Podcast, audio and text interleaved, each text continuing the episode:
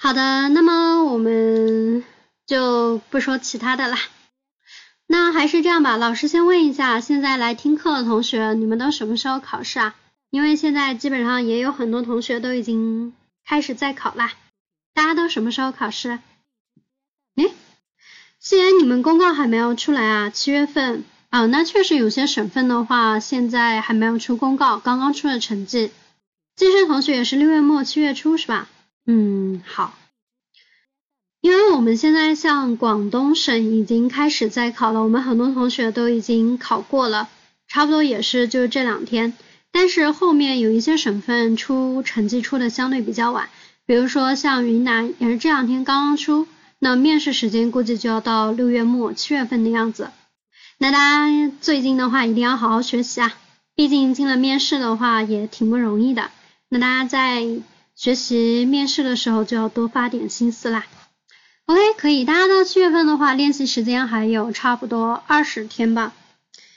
那二十天的话，就希望大家在这一段练习的时间多多努力，因为你在努力的时候，可能你的对手比你更努力。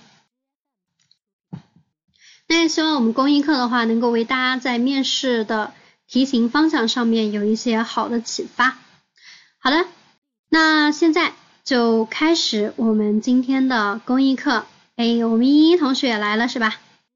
那在开课之前呢，还是跟大家说一下，记得上课的时候大家要积极的来参与我们的答题，这样的话才能起到听公益课的效果。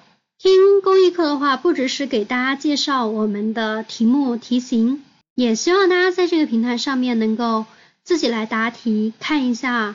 如果自己答的话，会有一些什么样不同的思路，好吗？哎，茵茵同学好，很多我们之前的学员现在都还在这里啊，希望大家继续努力。好，现在我们来看一下今天晚上的第一道题，这一道，大家先看一下，说呢，当前儿童触网年龄越来越小，三岁玩微信，七岁会网购，十四岁网络技能已全面超越父母。对于这一现象，你怎么看？题目本身难，题目本身长度不长，而且现象也是大家在生活当中比较常见的。来吧，还是跟之前一样，想要答题的同学呢，可以在下面申请连麦，可以给老师申请连麦啊，老师这边给大家连麦，你们就可以先答一下看看。来来，大家。大家看一下，想要答题的同学现在申请连麦，因为大家答哦，对，现在刚刚开始啊。想要答题的同学呢，现在就申请连麦，我们让同学先来答一下，然后我们再一起来头脑风暴。要不然的话，老师把思路如果讲过了，那大家答题的时候可能会受到一定思路的影响。没有同学想答一下吗？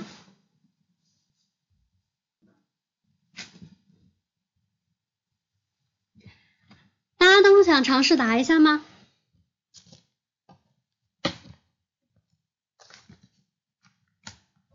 好，没有是吧？大家不要这么客气嘛，马上都要考试的人了，这个时候正是应该开始答题的时候啊。嗯，好吧，哎，好的好的，有同学申请连麦了，OK，现在请我们依依同学来回答一下。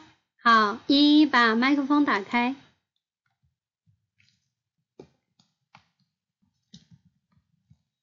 现在你的麦克风是关着的，你把麦克风打开。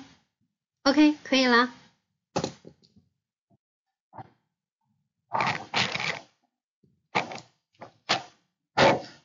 考生开始答题。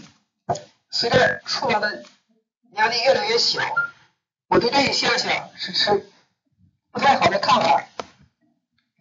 一方面，小孩小孩的年龄越来越小，他们这么小就接触网络，会影响他们的学习成长，没有更多的时间投入到正常的学习作业、学习成绩上面。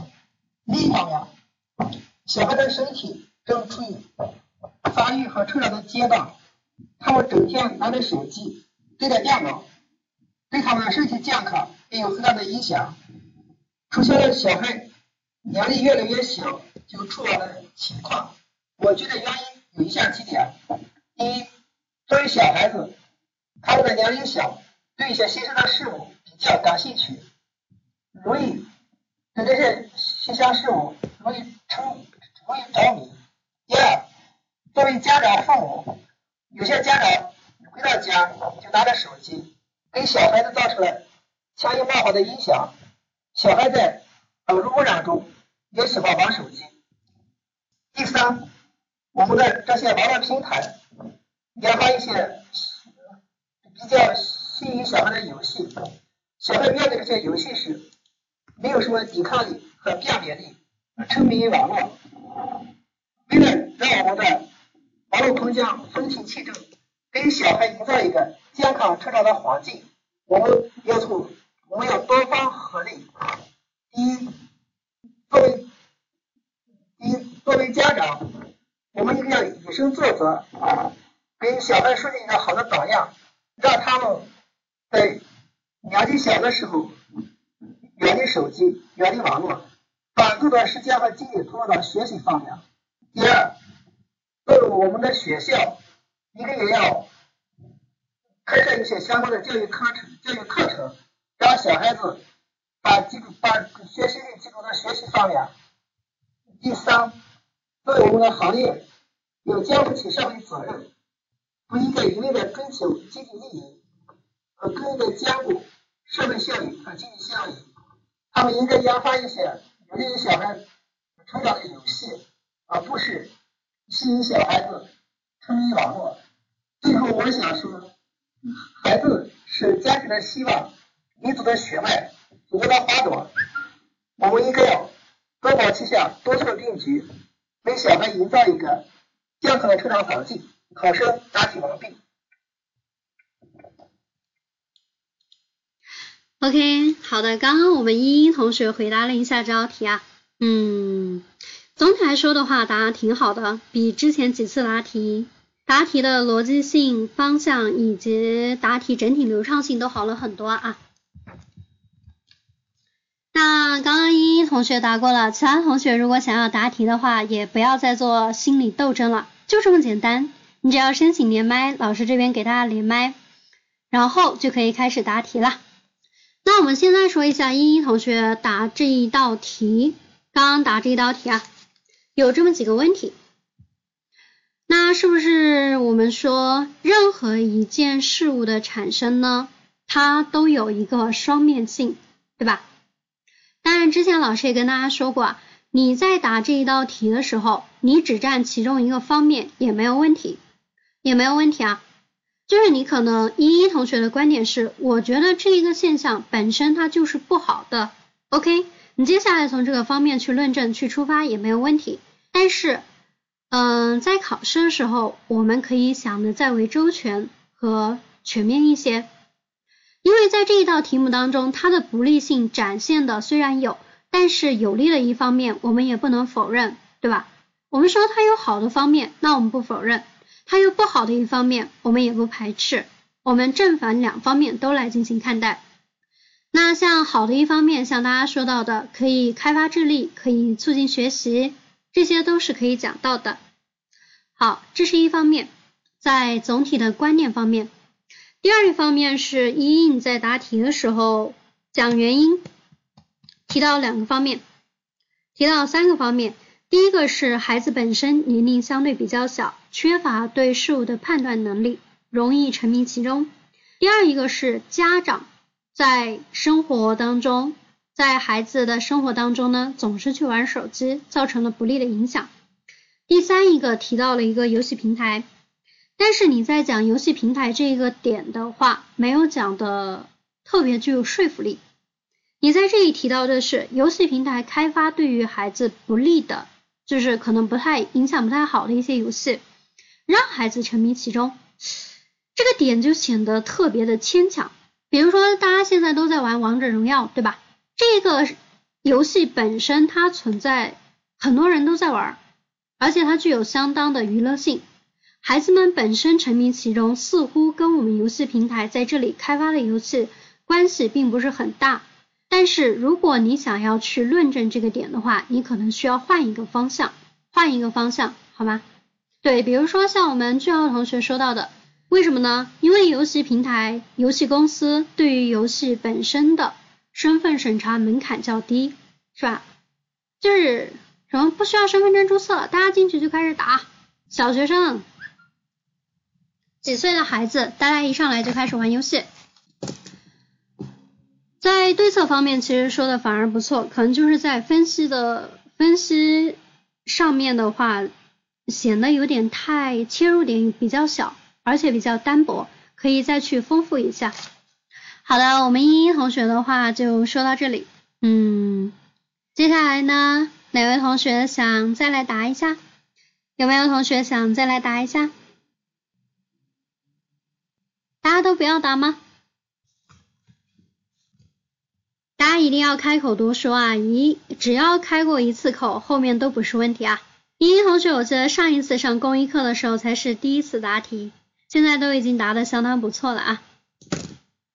OK，好吧，那这一道题的话，现在我们一起来头脑风暴一下。首先，我们说问你说对于一个现象你怎么看？这一种题是我们的综合分析题。在答这一种看法类题目的时候，大家首先要有自己的一个观点。比如说，我觉得这一个现象就是不好的，或者是我觉得这个现象它既有好的一方面，也有不利的方面，或者说我觉得这个现象是相当利好的。就首先大家要有自己的一个观点跟态度啊，不能什么都不说，或者是你没有一个明确的方向。大家在接下来答题的时候会出现的问题就是跟墙头草一样。到处跑，然后呢，我想说说它好的方面，但突然我觉得呢，这样可能不太好，我又想去讲讲它不好的方面，结果讲着讲着呢，我觉得我这个方向是不是开始跑偏，然后就是不知道不知所云，自己开始凌乱，不知道自己在讲个什么。OK，就这一道题目来说，大家所持的一个态度基本上都是辩证的看待，对吧？必有两面，刀有两刃啊。它总会有好的一方面存在，尤其像我们这一道题目来说，利好的方面并不是那么的难找。那利好的方面，除了像大家刚刚说到的，能够开发智力，能够提高学习能力，大家想一下，还有没有什么好的影响？大家一起来想一下，还有没有什么好的影响呀？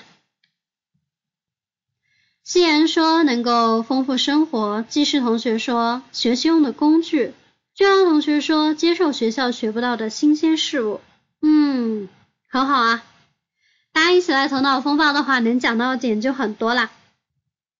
那老师这边再给大家补充一个点，是不是在当今互联网的时代之下，孩子们来学习像电子科技的使用，也是与时代俱进接轨的一种方式。对吧？你不能说你生活在一个互联网的时代，生活在一个信息化的时代，你完全对于网络一无所知，你让孩子远离这一些东西，他今后怎么样融入社会当中？对，关天同学说的很好啊，信息时代大潮滚滚而下，所谓读不如书，我们或许能让孩子更好的来学习啊。OK，那我们讲了它好的一方面，现在我们来讲一下它存在的不利面。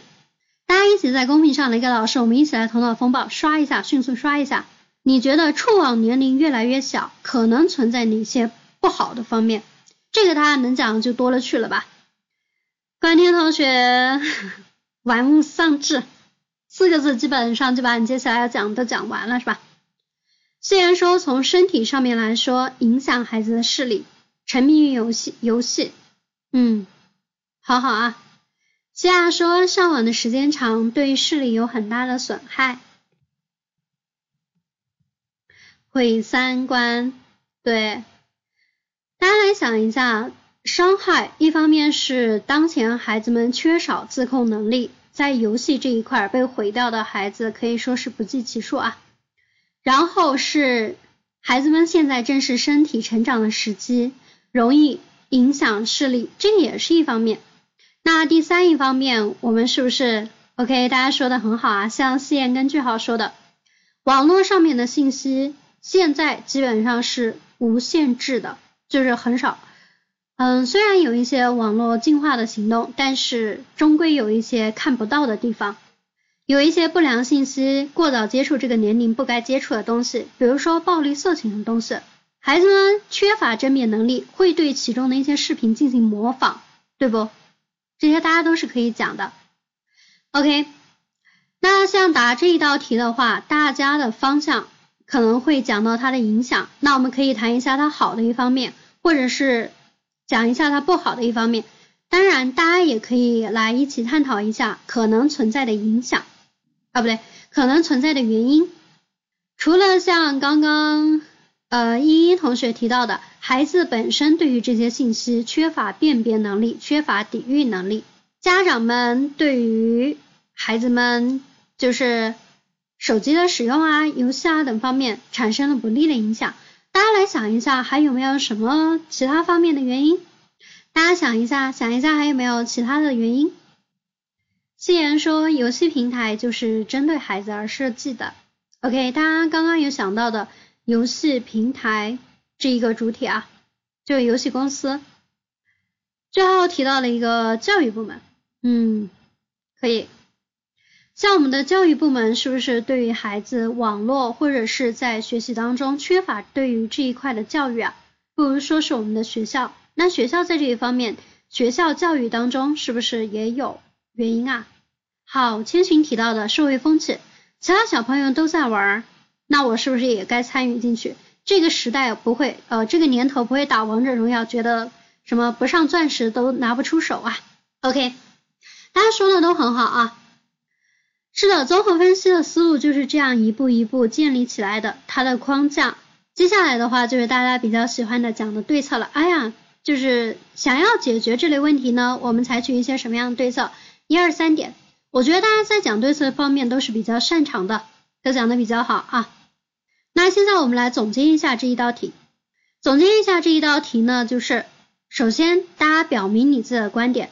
对于这样一种现象，你一定要有一个明确的观点。你要告诉考官，我针对于这种现象，我认为需要全面的看待，或者是像茵茵同学刚刚说到的，我觉得这种现象是非常不好的。大家注意啊，不是说你站在哪一方有错。而是说你选择你所擅长的方式去论述即可。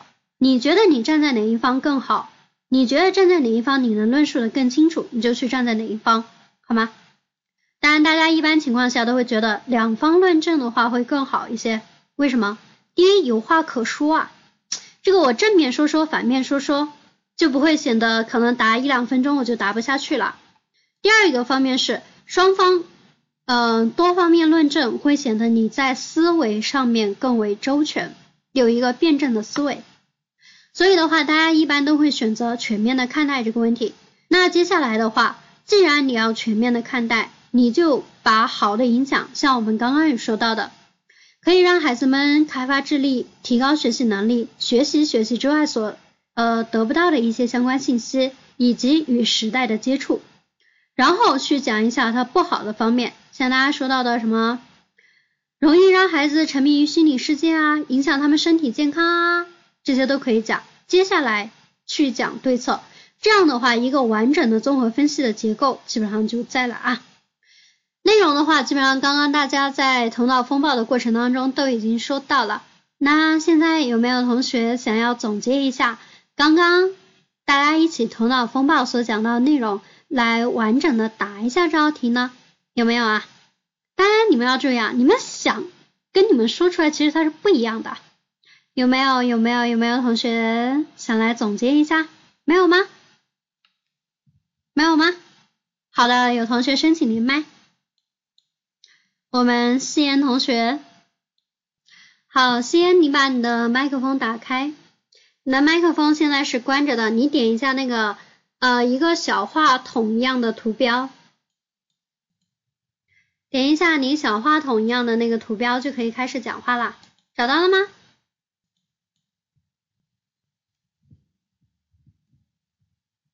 先出不来。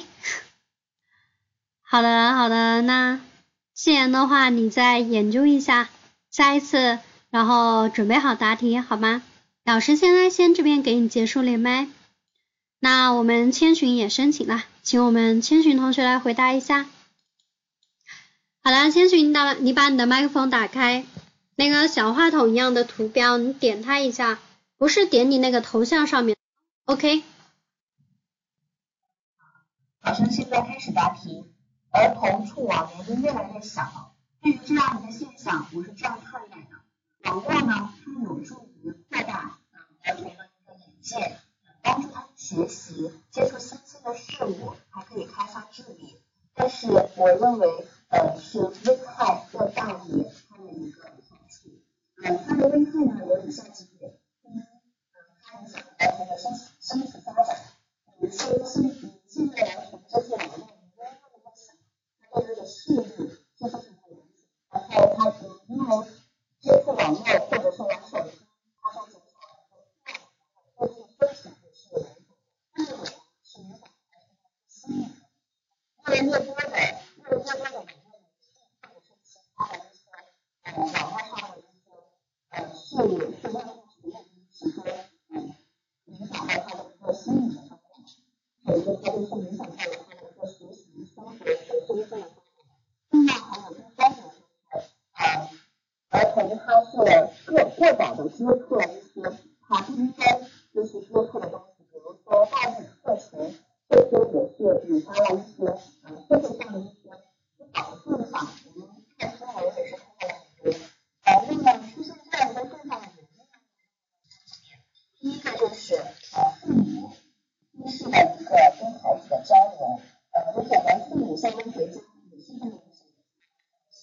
就是确实的一个运动啊，也比较少，就是那个在孩子他的一个模仿能力比较强，他也会学的这种实在是操作。另外一个就是一个社会风气，就是有的小朋友他们也是大脑大脑，就是在他们也是形成的一个这样现象。第三个呢，就是他们年龄小，没有训练能力，然后。在路上有这么多的原因，我们是方面去改善呢？第一个就是啊，从家庭来讲，父母应该多和孩子亲子互动，建议他们多阅读，像一些传统的学习方法，去继续的传承的。第二个就是啊，学校和教育部门要多进行这方面的一个宣导。网络嗯是很是好的，但是它是一把双刃剑，我们要好好的利用这把双。教育部门进行好好的宣导，是合适的一个引导是很是很棒的。第三个呢，就是呃媒体和社会风气的是呃一个促进。比如说现在我们的央视的一个朗读者栏，这就是给我们身体造成了一个嗯比较良好的影响，带领着大家就是去阅读，减少一些对游戏的沉迷。啊，我相信呃通过我们。越来越多的一个改善，呃，这样的网网络对我们的不利影响也会减少。我们要好好的利用网络的有益的一面。嗯，考生回答完毕，谢谢大家。好我们千寻同学的回答是不是棒棒哒？嗯，声音也很好听的软妹子，然后讲的非常流畅啊。那千寻呢？刚刚基本上总结了大家前面所有头脑风暴的内容，有没有感觉？你只要肯去想，那大家基本上在思维上面，你能所想到的点，只要总结起来，就是一个很好的答案了。所以大家要对自己有信心啊！但是还是还是要说一下千寻，老师也叫千寻，这个叫起来总觉得有点奇怪啊。还是要说一下，千寻你在答题的过程当中，虽然整体听起来非常流畅，但是有一些口头语你一定要注意，就是你在讲话的过程当中频繁的讲一些一些一些就是就是就是等等等等等，就是像这一些口头语出现的太多了。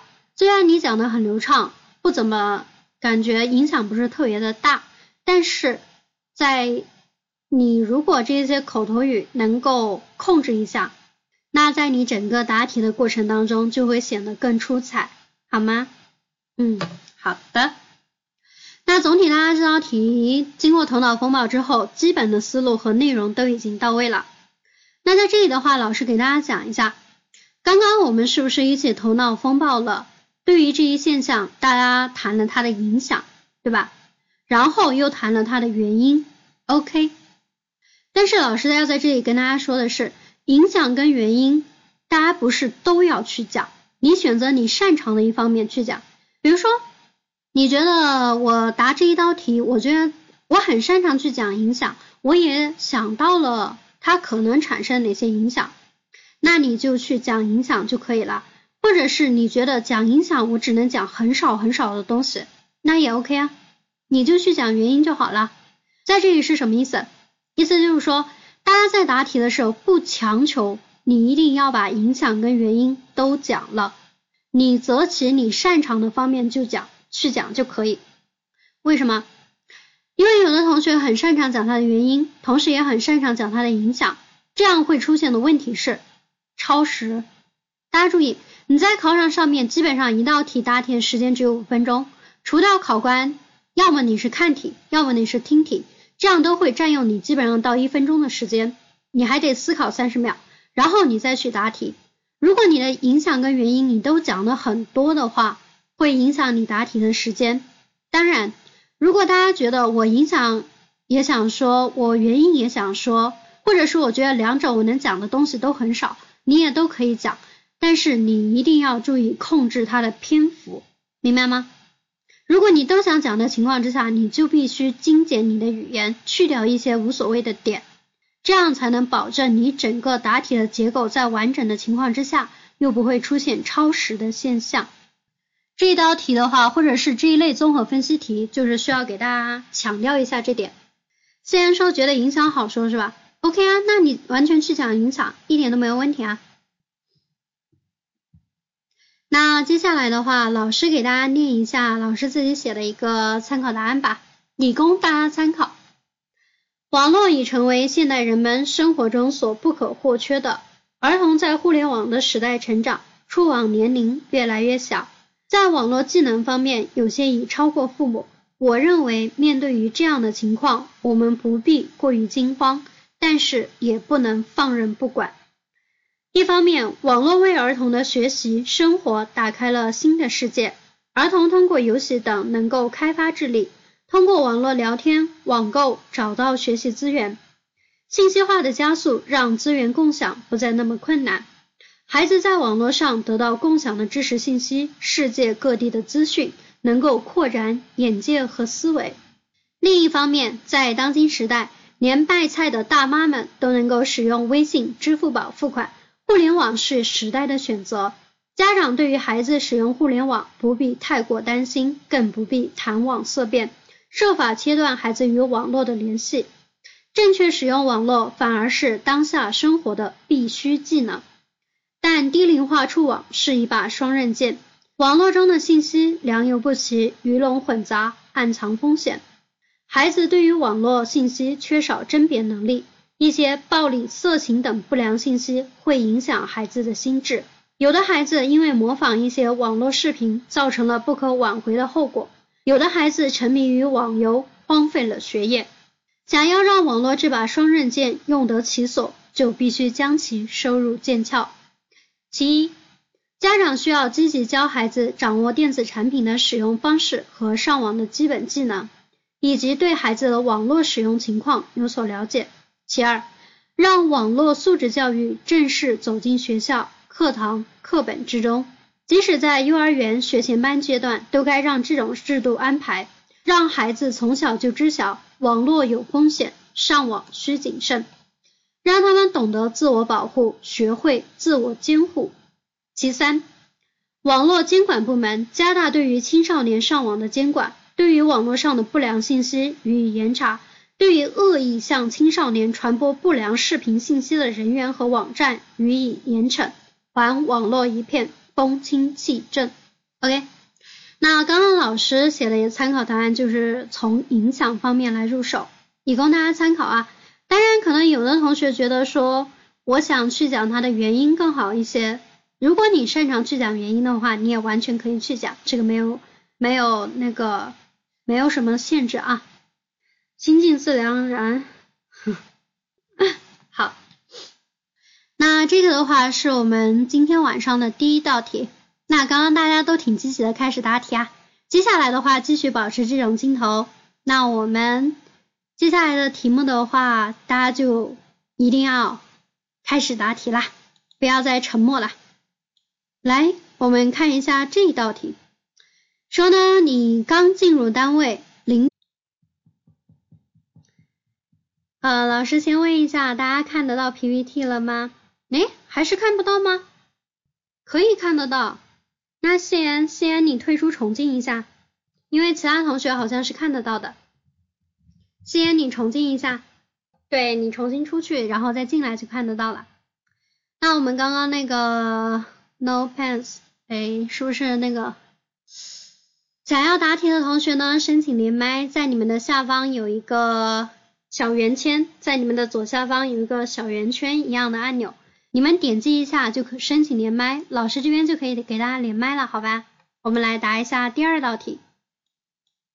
OK，有同学申请了，句号同学。好的，我们句号同学现在把麦克风打开，就可以开始答题啦。啊，老师，听得到？喂，听得到吗？听得到。嗯，考生开始作答。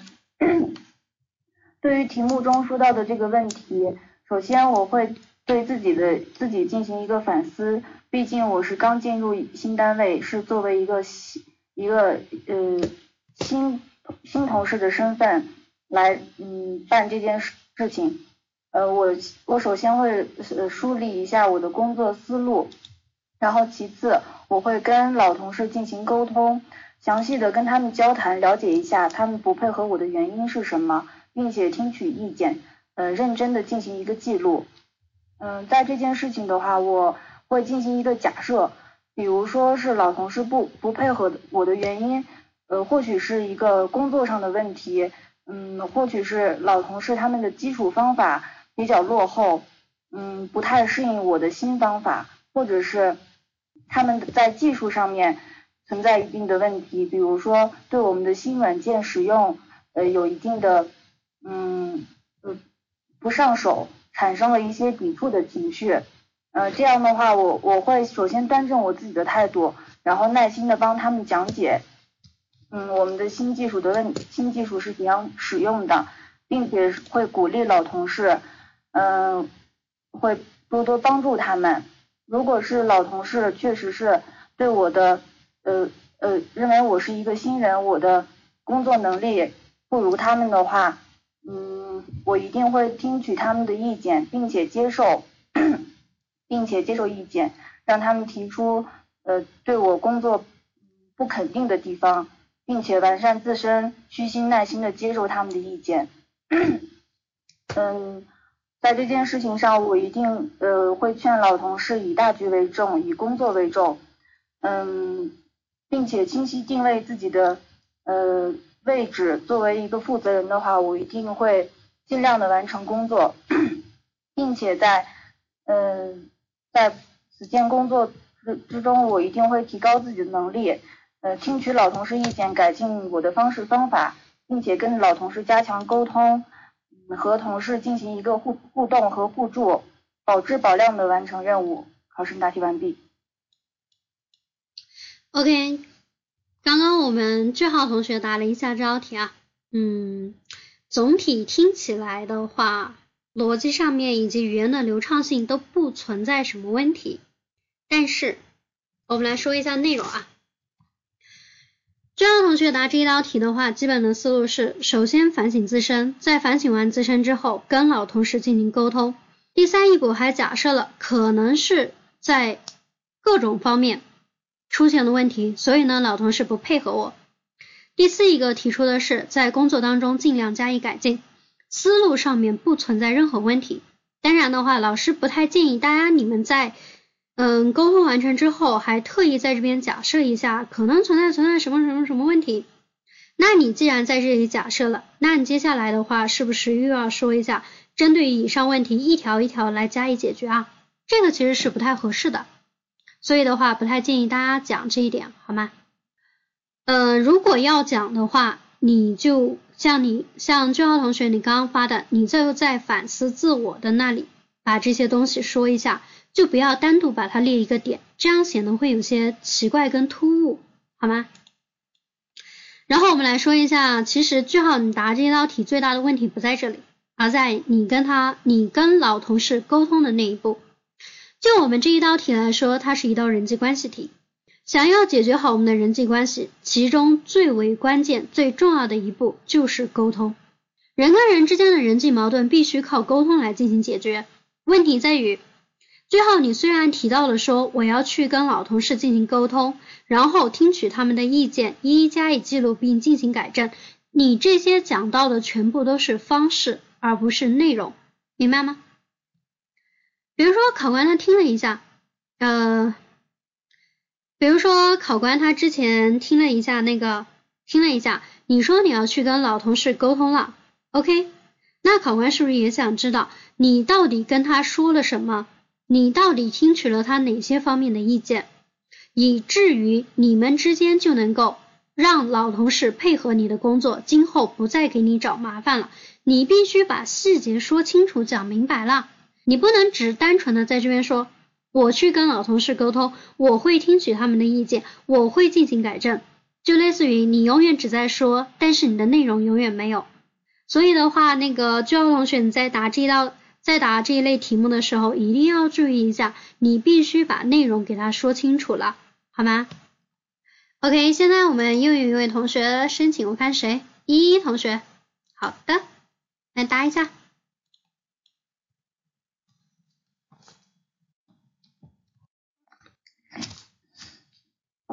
考生开始答题。作为工作负责人，完成工作是工作负责人必备的素质。出现了题目中的情况，我会如下处理：第一，摆正自己的心态。可能是老同事年龄比较大，我作为年轻人，他们可能心理上有所落差，所以在工作上有一些有一些工作不太积极，这我可以理解，我不会以。不会以此去埋怨老同事，而是去主动化解问题。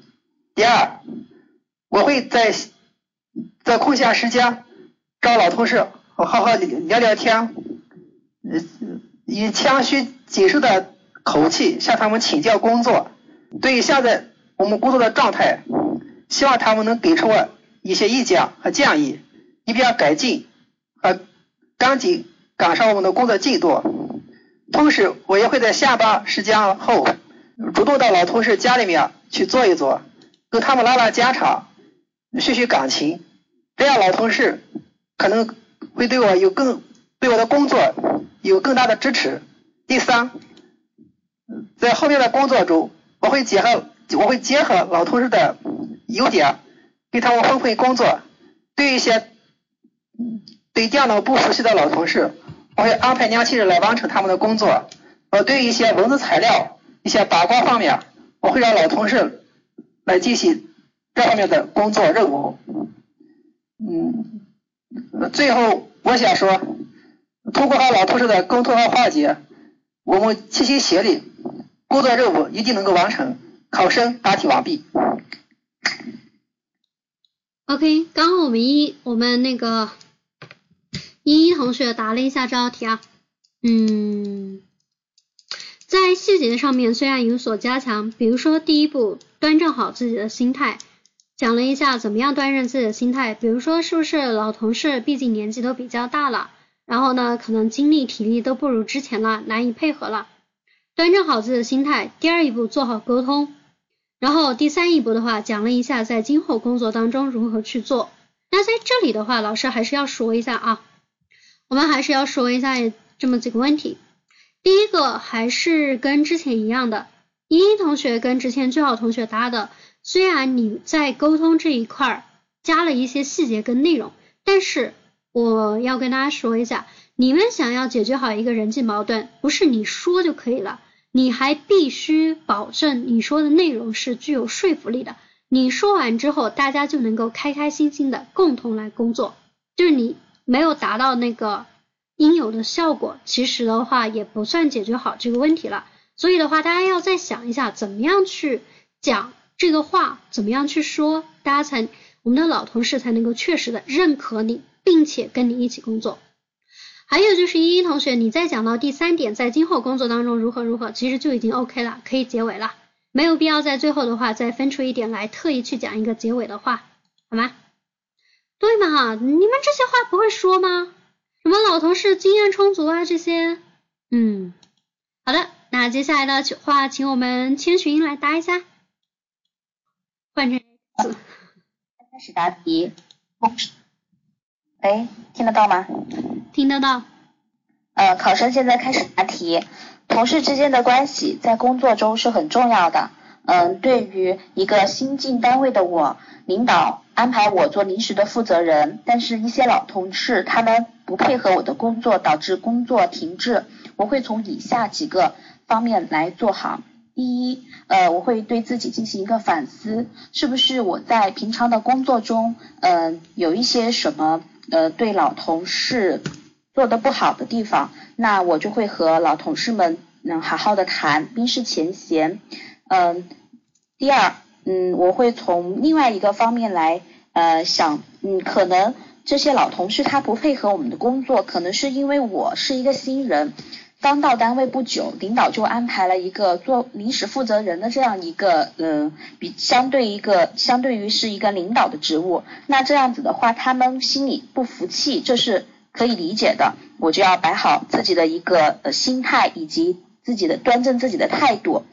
嗯，我要呃，我会从啊晕，呃，我会在这些老同事中。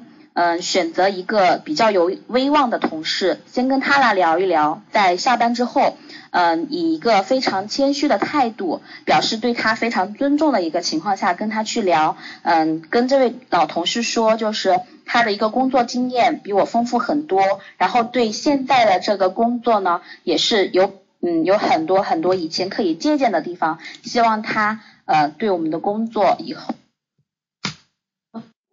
请他提出一些意见，然后在和他聊过之后，嗯，得到他的一个支持。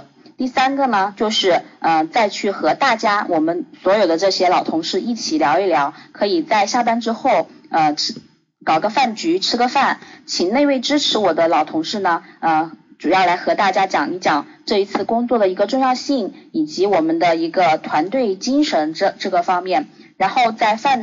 局上我们就可以讨论接下来的一个工作方向和呃分配的方式了。第四个，在大家达成了这个共识之后呢，我们会形成一个呃具体的工作安排。我相信就是和同事们一起把这个嗯工作安排的恰当之后，一定会保质保量的完成这个工作。考生答题完毕。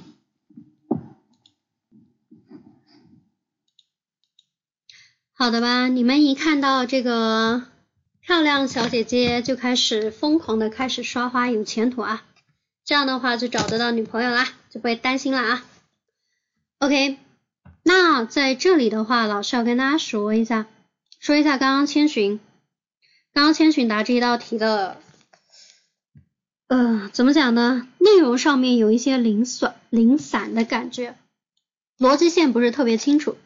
首先，你选择的第一步是反思，OK，没有问题。大家在答这一类题目的时候，都会行有不得，者皆反求诸己嘛，自我反思一下，看是什么情况。反思完了之后，你在这里分了第二个点，端正态度。但其实的话，他们两个可以放在一起，这样更好一些，明白吗？你在反思的时候，是不是就应该反思一下？嗯，可能是不是因为我怎么怎么样，然后呢，老同事们就可能不太配合。你把第一点跟第二点，他们两个反思之后，端正你自己的态度放在一起会更好一些。因为你在反思前面讲完之后，后面感觉你讲的内容也是在自我反思，你没有必要把它分开，这样的话结构逻辑性更好一些。之后的话讲一下你提到的单独跟其中一位比较有威望的老同事聊没有问题，但是你去聊，你不能讲说。我想要的是得到他的支持，明白这个意思吗？为什么？我们向老同事，我们可以请教，比如说是不是可以请教自己在工作方面哪些做的不足，请他提出更好的建议，然后看一下工作上面有没有什么做的不好的地方，或者是自己待人处事有什么不好的地方，请他进行指正，而你不能说我去拉拢其中的一位老同事来帮助我去说服其他人。这个事情我们不是不能说，但是它不适合用在这里。它适用的情况，比如说你是村委会的，然后呢，你们村里面现在要修路，大家都不给修，觉得这个觉得这个路吧，这样挺好的，我们干啥要修呢？比如说这一类的情况之下，你可以去选择村中具有威望的老人来帮助你，共同说服于其他人，在这样的情况下是可以的。但是在这里，你们作为公职人员内部，你去拉拢其他人来。呃，支持你这种话，我们是不能说的，你要说的委婉一点，懂吗？不是这个点不可以说，这个点真的挺好的，但是的话就是不能这样说，不能这样说啊。那再说一下，你谈到的第四点是跟其他的老同事大家坐在一起谈饭局，OK？这个问题这个还是可以，但是我们换一个地方是不是比较好啊？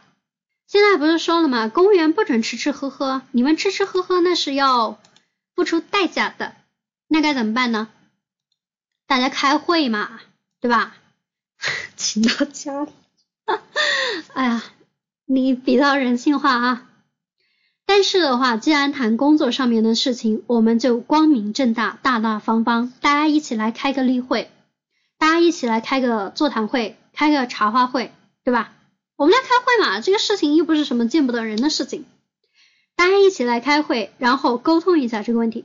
第一个是千寻在地点的选择上面不太合适，第二一个是你在讲这个沟通内容的方面也略微有点不太合适。你在这里强调的是工作的重要性，这工作怎么怎么重要法，大家一定要来配合我。是觉得这个话似乎并不能得到老同志的认可跟幸福啊，对吧？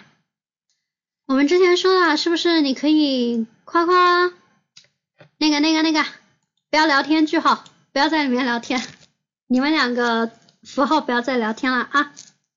那说一下，在沟通的时候，是不是像之前说到的，在座的老同事这么多，人家都是你的前辈，你的态度放的谦逊一点，该夸夸人家夸夸人家，该请教人家请教人家，该强调工作的重要性，我们再来谈谈工作，是不？你这样的话，OK 啊，拿出负责人的权威也行啊。但是你在这里的话，你要注意一下，你只是人家的临时负责人，而且你是单位新来的，你负责人的权权威在哪里？没有，自始至终你都没有权限。我们能讲的仅仅是让大家共同来完成好工作，对吧？懂了吗？人际不是那么好答的，同志们。所以的话，大家在答题的时候一定要好好的思考一下。来，我们还有一位同学在等待，让我们继续同学来回答一下，看看有没有什么更好的方式。好，即使你把麦克风打开，然后把摄像头关掉，它有个摄像头的那个呃摄像机的图标，你点击一下就会关掉。OK，现在把麦克风打开。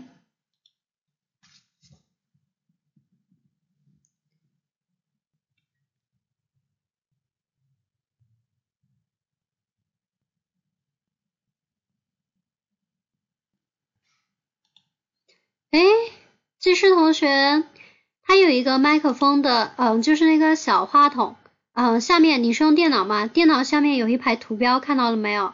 它有一个小话筒一样的图标，你点击一下就可以啦。手机，手机，哎，我还没有用过手机呢。用手机的同学，那个图标应该是在哪里啊？哦，千寻说了，在，可以了，可以听到吗？可以啦，可以啦。好了，嗯嗯，考生开始答题。呃，我作为一个新人来到嗯新的工作当中，领导把一个任务交给我，让我来临时负责。我希望通过我的工作，能够把这个工作好好完成。遇到了这样的一位老同志，我想应该是我的一些工作做法和他的想法设想不太一样。造成了他对我有一些微的抵触情绪，致使我们的工作推进困难。对这种情况，我会先调节我自己的情绪，嗯，不要抱着一个去改变老同志的态度，而是要尝试依靠老同志、团结老同志的态度。所以我会与这个老同事进行一次呃恳切的沟通，在沟通当中，希望用我客气的态度，嗯，讨喜的做法和对他。呃，依靠的方式，呃，来达到我们嗯想要和他一起呃共同团结工作的目的。呃，我会在我们的工作当中选出一件呃我比较不擅长的事情来向老同志请教，在请教的过程当中提出我的疑问，呃，请老同志回答，然后也对于他之前的工作的能力予以肯定。并且请求他呃对我的工作提出建议，嗯，并且呃在以后的工作当中和他商量好，如果我再遇到困难，一定要恳请他来对我进行帮助，并且我是一个新人，很多事情都不了解，都会请求他的帮助。呃，在这一次讨论结束之后，我也会嗯在结束的时候向他咨询下一步工作他会想要怎么做。并把他的建议安排到我以下的呃工作计划当中，这样使老同志安排到呃参与到我的工作计划当中，呃来使我们的工作呃关系联系更紧密，呃使下一步工作更容易一些。嗯，至此呃工在将来的工作开展当中，我也会不断的向他请教。听取他的建议，呃，不断的赞同他，又依靠老同志，相信通过这样的方式，可以解决在这本次工作任务当中所面临的难题，呃，也能够学习很多，并且向老同志，呃，嗯，靠近很多。呃，以上是我的回答。OK，说一下我们技师同学刚刚打招题啊，嗯，整体的流畅性上面不错。解决的事件步骤也不错，但是有一个最大的问题啊，审题审错了。看到题目当中了吗？你跟几位老同事一起完成任务啊？你的对象不止有一个，懂吗？可能有一二三四五个，呃，最起码超过一个啊，最起码得有三四五六个吧。但是你在整个回答当中呢，你只搞定其中一个人，似乎并不能解决问题啊，是吧？你。所以可能在看题的时候、审题的时候，大家一定要慎重。考官是个傻子吧？你可以试试，好不好？你可以到那个考场上面去试试，看看考官是不是个傻的啊。还有一下，还有一个要说一下，金世同学在答题的过程当中，嗯，听得出来啊，金世同学是参加过面试的同学，而且呢，也做过一定的培训。也背了不少，就是可能比较实用的东西吧。嗯，但是呢，老师有个建议，虽然像你之前说到的，面对这一些情况，我会调整自身情绪等等等等，这一些话，这一些做法类的，听起来也确实不错的，比较客气的话，我们可以讲。但是我们去讲一些更为实在的东西，比如说你怎么调整自身情绪，端正你的态度，怎么做？比如说，对于自己之前的工作进行一些整理，看自己是不是在哪方面做的还挺不足的，这样一些实际的行动是不是比你单纯的去说更好一些？以及在下面大家所说到的，大家所说的，呃，不对，刚刚记事同学所说到的，以客气的态度、讨喜的做法等等，这个东西不是不能说，而是呢，我们。在说它的前提之下，我们去结合题目，去想一些更为深入、结合实际的一些东西，这样他们两相结合的话，会让你的答题更出彩一些。你所背的那呃，你所之前总结的那些东西，能让你答题的逻辑性都很好，但是你在结合题目当中实际去采取的一些行动跟内容，他们两相结合，会让你整个答题更为丰满。好吗？记事同学可能就是需要给你讲一下这个东西，OK 吗？嗯，那我跟大家说一下啊，你们在答这一道题的时候，哎，对，刚刚关天是哪位同学？是关天还是谁？提了这个大家都不配合你怎么办？我们在这里要跟大家说一下，你不要给自己制造麻烦，不要觉得大家都是坏人，不要觉得这个，哎呀，这些老同事愣是要把我逼死的节奏啊！他们不配合我，但是我问他们，他们也不说话，怎么办呢？你把人要往好处想，要不然你这一道题你真的是把自己逼到绝路上面。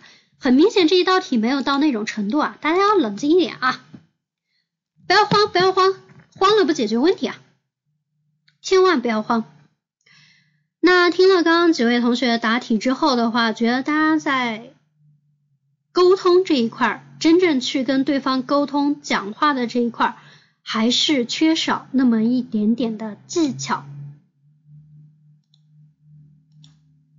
还是缺少一点点的技巧啊！湖南人吗？还真不是。OK，那接下来的话，老师给大家念一下老师自己写的一个参考答案，仅供大家来参考，好吧？仅供大家参考啊。好啦，不要说话，我们来给大家念一下参考答案，然后看一下，大家有大家以供参考，好的地方就可以参考一下。作为临时负责人，面对老同事不太配合我工作的情况，我会积极沟通，做好工作。首先，我会对现在负责的工作做一个整理，看看是不是由于自己工作分配和安排的不太合理，导致老同事们工作困难，并向老同事中资历比较高的同事请教一下，自己作为临时负责人，在工作以及待人处事方面是不是存在什么问题，请他为我指出，我一定加以改正。并请他为我制定的工作计划提出改进建议。其次，我会在工作例会的时机感谢各位老同事在这次任务中对我的支持，并表明自己是单位的新人，工作能力方面有待提升，经验和业务能力都不如各位老同事强，需要多向老同事们学习。作为这次临时的负责人，也是因为自己年轻，有精力和体力来干工作，也比较有冲劲。这次任务是自己进单位之后首次负责的，可能在工作安排上有不妥之处，给老同事们带来了一些麻烦，自己也很抱歉。请各位老同事对于此次工作中以及我所做的不到位的地方，都能够提出中肯的建议。也会将我修改好的方案在会上与老同事共同探讨，保证今后的工作能圆满完成。最后，在今后的工作中，我会多和老同事们沟通，听取他们对于工作的建议，及时修正工作中的不妥之处，让工作能够保质保量的完成。OK。刚刚的话是老师自己写的一个参考答案，仅供大家来参考啊。对，大家你们会发现，其实答一道题的思路，所有的人百分之九十九的人，大家的思路都是差不多的。你上的考场上面也是一样的，大家的思路基本上都差不多。那在这样的情况之下，你想要说服考官，你想要让你的答题在所有考生当中大放异彩，靠的是什么？靠的是你的内容，靠的是你的细节，靠的是你的用心。你要把这件事情想的比较周全，你要确定好。就比如说你去跟对方沟通，所有的人，所有的考生都会答这一步，但是答的不同的点在于你说了什么，你怎么说，从哪些方面说，能够确实的解决这个问题，明白吗？把流程给你说一下。流程，首先反思自我，其次沟通，最后在今后的工作当中怎么样去做，就这三步，很简单吧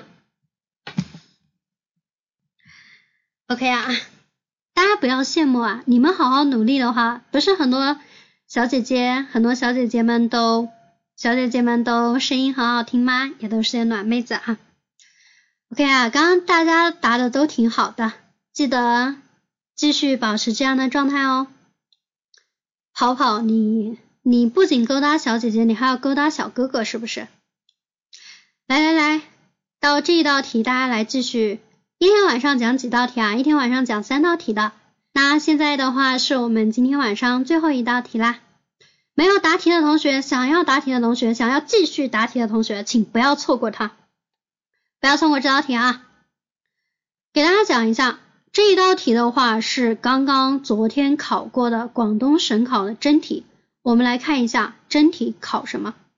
说呢，现在有人在传说某个小区将纳入学区房范畴，很多居民打电话到你单位询问，问你说。你作为住建局的工作人员，领导让你负责解决这件事情，你会怎么做？学区房是不是大家都很关心的问题啊？我买这里的房能不能上什么什么什么小学？能不能上什么什么初中？能不能上什么什么幼儿园？所有人都很关心这个问题，对吧？问你说，现在就有人在传说了，这个这个什么春华景苑小区啊，这个春光灿烂小区啊。可能会纳入学区房的范畴，大家就很关心了啊！一旦纳入学区房的话，我家小孩就能念什么什么小学啊？这个问题很重要。打电话来你单位问是不是有这个事情？你作为住建局的工作人员，领导说你现在给我去处理一下这个事情，你要怎么办？关天同学说否认三年，不是没有，大家不要瞎说。那后面如果真的出了政策，是不是要啪啪打死你啊？来吧，同学们来自己自己答一下啊！快点快点，来赶紧积极的申请连麦啦！OK，很好啊。我看是谁？我们依依同学，来来来，依依开始啦！后面的赶紧队伍接上，保持队形。考生开始答题。作为政府的工作人员，要把群众的急事、难事和闹心事当做我们的头等大事。出现了题目中的情况，我会如下处理：第一，留下这些打电话咨询的人的联系方式，以及他们的家庭住址，以以及他们的所在工作单位，然后向这些群众向这些群众承诺，我会。在问清楚之后，给他们一一回复。第二，我会咨询我们局的相关领导和相关政策科的工作人员，向他们询问清楚这个小区的学是否纳入学区房。把这些问题问清楚之后，然后向领导请示。呃呃，向领导请示之后。把这些问题再一一汇总和梳理。第三，在问题搞清楚之后，我会打电话向这些群众说明，如果学区房纳入小区纳入学区房范畴，那我会如实告诉他们；如果小区没有纳入学区房的范畴，那我也会向他们说明情况，消除大家的疑疑问和疑惑。最后，我想说，在当今，在在当今信息比较灵通的时代，我们政府应该对一些不实的言论、呃小道消息及时澄清，这样才能缓解群众的焦虑，提升我们政府的公信力。考生答题完毕。OK，刚刚我们依依同学答了一下这道题啊，嗯。怎么说呢？总体的步骤上面不存在问题，具体的问题呢，还是在于步骤的操作性，尤其是它的可操作性。首先，第一步是留下我们相关咨询人员的电话地址，OK，没有问题。第二一步，直接咨询是否会纳入学区房，就是一句话的事情啊。在答这一道题的时候，其实你所做的步骤就是是否会纳入学区房。但是你这个似乎不太具有可操作性啊。OK，你可以去问一下是否会纳入学区房，但是似乎没有什么具体的内容，是吧？你就是去问问问相关的业务处室，问问自己的领导，然后你在答这一整道题的时候，你所采取的措施，你所做的事情其实只有一件，你直接去问问大家这个东西是不是纳入学区房。这样答的话，是不是觉得没有什么内容可说，而且比较的单薄跟苍白啊？好像我除了抬这个嘴去问之外，你是不是可以想一下，你这个再具体补充点内容啊？比如说，你去问的时候，是不是可以告知一下这个小区啊、名字啊、规划啊？嗯，好，老师说的不多啊，就是要给大家说一下，你们在这个地方的话，你们一定要好好的再想一下，你们能讲的东西，除了抬这个嘴去问一下，能做的事情还有很多的。来吧，大家继续。OK，千寻来答一下。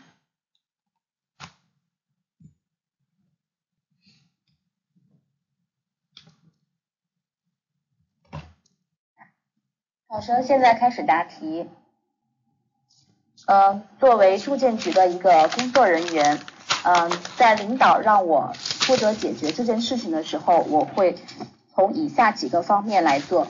第一，呃，我会对待居民的询问，接到他们的电话的时候，就是态度要礼貌，然后要嗯跟他告诉他们，呃，这件事情呢，现在呢，呃，还在我们的一个嗯具体的处理中，会。在后续呢，会通过我们住建局的官方网站公示出来，嗯，请他们现在先不要再乱传，然后告诉所有的居民我们一个住建局的公示网站的网址。第二呢，我会向领导请示，就是关于这个某小区的一个具体情况，它是在嗯哪一个地区，呃哪一个学区之内，具体的一个建筑情况。并且向相关的科室呢拿到这个某小区的一个相关资料，问清楚之后，第三步就是呃，如果这个小区它是属于已经纳入了学区房范畴呢，那我就是要呃拟一个公示的材料出来给领导进行一个审核和审批，嗯，在官网上进行一个公布。如果这个小区它没有纳入学区房范畴呢，那我也要拟一个呃澄清的一个报告出来给领导进行审批，然后进行一个官网上的一个澄清。嗯，最后就是我在做这样的一个事情的时候呢，在今后的工作中，我也要就是本着一个认真负责的一个态度，嗯，去处理每一件领导交来的事情。考生回答完毕。OK，刚刚我们千寻同学回答了一下这一道题啊。最后你说跑跑同学，你说传说是不是可以直接认为是谣言，默认为是假的？不可以。传说这个东西的话，你需要去核实它的真伪，空穴不来风，懂吗？空穴来风不是没有道理的呀。大家说一下，千寻刚刚答这一道题啊。千寻答这一道题的时候，在第一步的处理上面相对来说比较好，但是第二一步的话，也是跟一一是一样的情况，一笔带过。向领导请示一下这个小区的具体情况，那你们这个具体情况到底是个怎么个具体法呢？你们有没有想过这个问题啊？大家在答这一道题的时候，刚刚一一采取的方式是我去问一下，嗯，问一下这个大家知不知道这个。啊，那个那个张哥啊，你知不知道那个哪个哪个哪个小区，它是不是学区房啊？张哥说，哎呀，这个事情的话，我好像不是很清楚嘛。然后的话，你就不停的在询问，似乎得不到一个确实的答案。然后虽然说你请示了领导，领导说，嗯，这小区的情况我好像也不知道吧，你这个你去核实一下，最终的任务依然在你，你必须采取切实可行的措施来加以处理。在这里的话，给大家普及一下一个问题啊，你们知不知道学区房是怎么来的呀？为什么会有学区房这一说法呀？知道吗？知道一个地方如果作为学区房，它需要具备哪些条件吗？周围有学校，这个是必须的。但有学校不代表你买了学校周边的房子，你就能上学区房啊，你就能上那所学校啊。OK，老师在这里给大家普及一下，一个小区，一个房地产开发商。如果他比如说要在哪个中学隔壁买了一块地，那他就要考虑到他的配套设施，配套设施当中就要包含学校。比如说他在这个什么第一中学旁边买了一块地，他准备在这边建房，然后呢，不是说你靠近学校你就算是学区房，不是说你在学校旁边买了房你就一定能上这个高中，不是这样的说法，而是必须你这个房地产开发商要到教育部门进行备案，你有这个资质，什么意思啊？你必须就是达到一定的条件，比如说呃每年是要交钱的，你以为你不交钱可以让你上这个学校？所以，在这个学区房当中，有一个重要的部门叫做教育部门。就像我们刚刚荒漠一米同学提到的，你必须学区房这个东西不是靠你住建局一力可支的，而且它这个学区房是说将纳入学区房的范畴之内。所以涉及到的部门，其中一个最为重要的部门是教育部门。然后还有一个东西，你周边的那些那些学校。你不一定每一所都能上，明白吗？即使你是他的学区房，你必须弄清楚。比如说，他旁边有小学、有初中、有高中，但是你这个学区房可能你只给某一所学校挂靠了，那么你只可以上这所小学，那剩下的高中跟初中，虽然你就在他旁边，你依然没有权利去上。或还有的情况是说，你买了这个小区的房子。但是不是你这所小区的每一个住户都可以去上那所学校？它可能是要排号的，比如说一三五栋可以上，然后双双号的就不能上。哎，现在上学真的是一件很悲伤的事情，尤其是学区房的这种存在更是很悲伤了。学区房它跟划片入入学最不一样的，不是靠地理位置，而是靠你本身开发商是否与教育部门在这一方面已经建立了联系，懂了吧？给大家科普一下。至少我所了解到的，大家各种上学的问题就是这样存在的。所以的话，你们在在呃答这一道题的时候的话，你不要只想着我自己去单位里面问一下这个东西是不是属于学区房。如果说这个小区本身已经是学区房的情况之下，那在你住建局是会有相关备案的。如果它本身现在还不是学区房，将来可能纳入学区房，这个东西在你们单位之内，目前来讲，可能查询就是存在一定的困难的。所以大家要有点常识啊。当然，你首先要做的还是在你们单位问啊。你这个你们自己作为住建部门，这个学区房的建设其实它属于配套设施之一，你们还是知道的。但是的话，关于那个后期学区房如何如何的一些相关知识的话，既然涉及到了学校，你们肯定要想到一个叫做教育部门，不是去咨询，是去核实。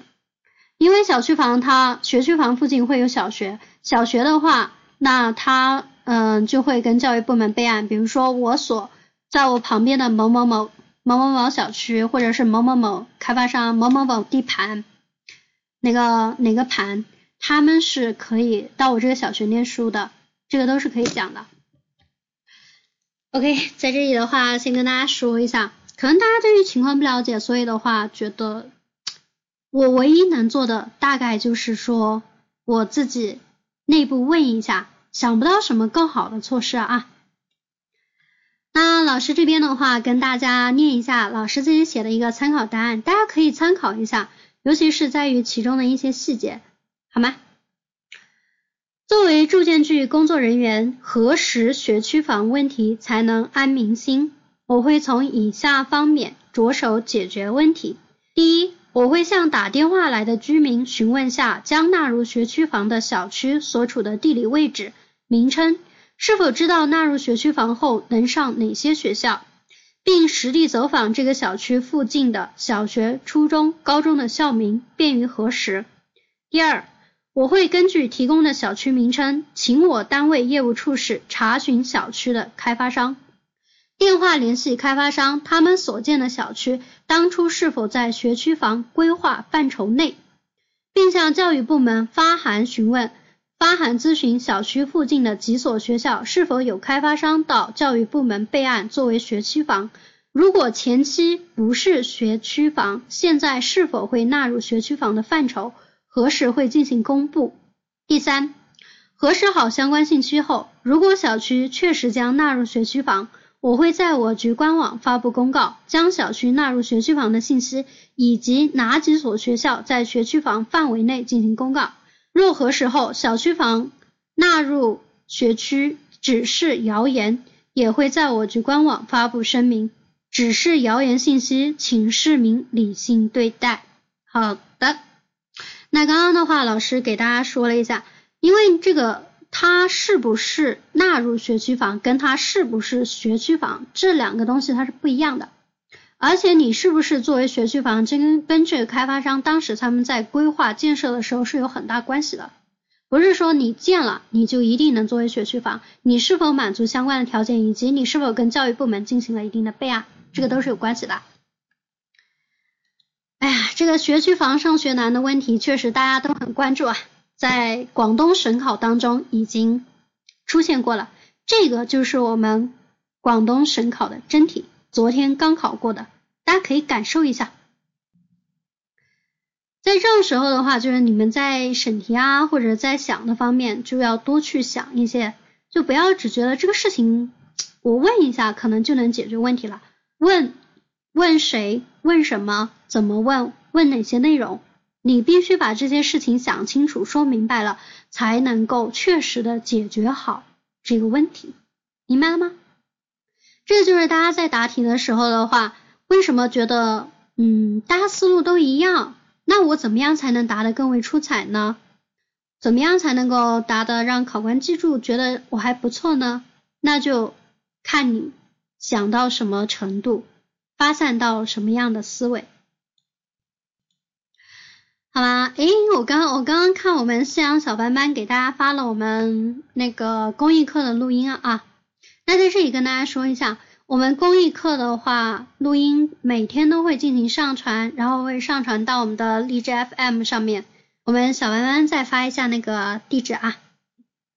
大家如果说，比如说今天晚上来的晚的，像我们荔枝 FM 啊，幺六七八八五八，大家可以咨询一下，呃，可以找一下。每天我们的公益课上完之后，都会在上面有所上传。比如说大家今天晚上来晚了，就听到了最后一道题。比如说我想听一下前面的。那就可以到上面去找一下，然后因为我们每天晚上的公益课，之前也一直跟大家说，公益课的话只有三道题的时间，而且可能在系统学习方面没有那么的好。大家如果想要了解我们的具体的课程安排的话，可以加一下我们的小班咨询群啊，七四七三四六七五七九五，好吗？或者是想具具体了解一些问题的话，可以加一下我们的夕阳，我们的现在夕阳的小班班，然后还有我们的什么随心啊、若心啊，大家都可以在群里面加一下以智达开头的我们的小班班，然后大家有什么问题的话都可以问一下他们。泡泡，你听了，你从去年我记得老师，我老师记得你，你是从国考就开始来听了，是吧？偷着听公益课提升的面试，你要不要考虑一下搞个系统的学习啊？在这里跟大家讲一下，因为我们大部分的广东、广西省考的学员在六月份、六月中旬已经全部开始，大家现在到七月份或者是六月底面试的话，也就二十多天的时间，可以考虑一下报一个班啊啊！老师说不一定说想要报智达，比如说你觉得其他一些机构也可以。因为毕竟面试是一场系统的学习过程，你只有做好了准备，将来在考场上面你才能有备无患，好吗？大家一定要注意一下，一定要好好的学习啊！就算比如说你不报班，或者是你觉得我自己学习啊，我自己练习也可以，也 OK。但是就是在这个，嗯，听不到了吗？大家有声音吗？就是突然打个问号，这个夕阳是听不到吗？哦，打不出字来了。但是的话，既然作为智达老师，老师还是推荐智达的，因为今天那个我们智达老师带着一个班的学员啊，考了全场最高分，所以还是嗯觉得比较自豪的，因为毕竟大家学习之后都能够都能够有一个好的成绩，然后。考上自己一直想考的公务员，就是你进入公务员行列之后，可能跟你所想的有一些不一样，但是毕竟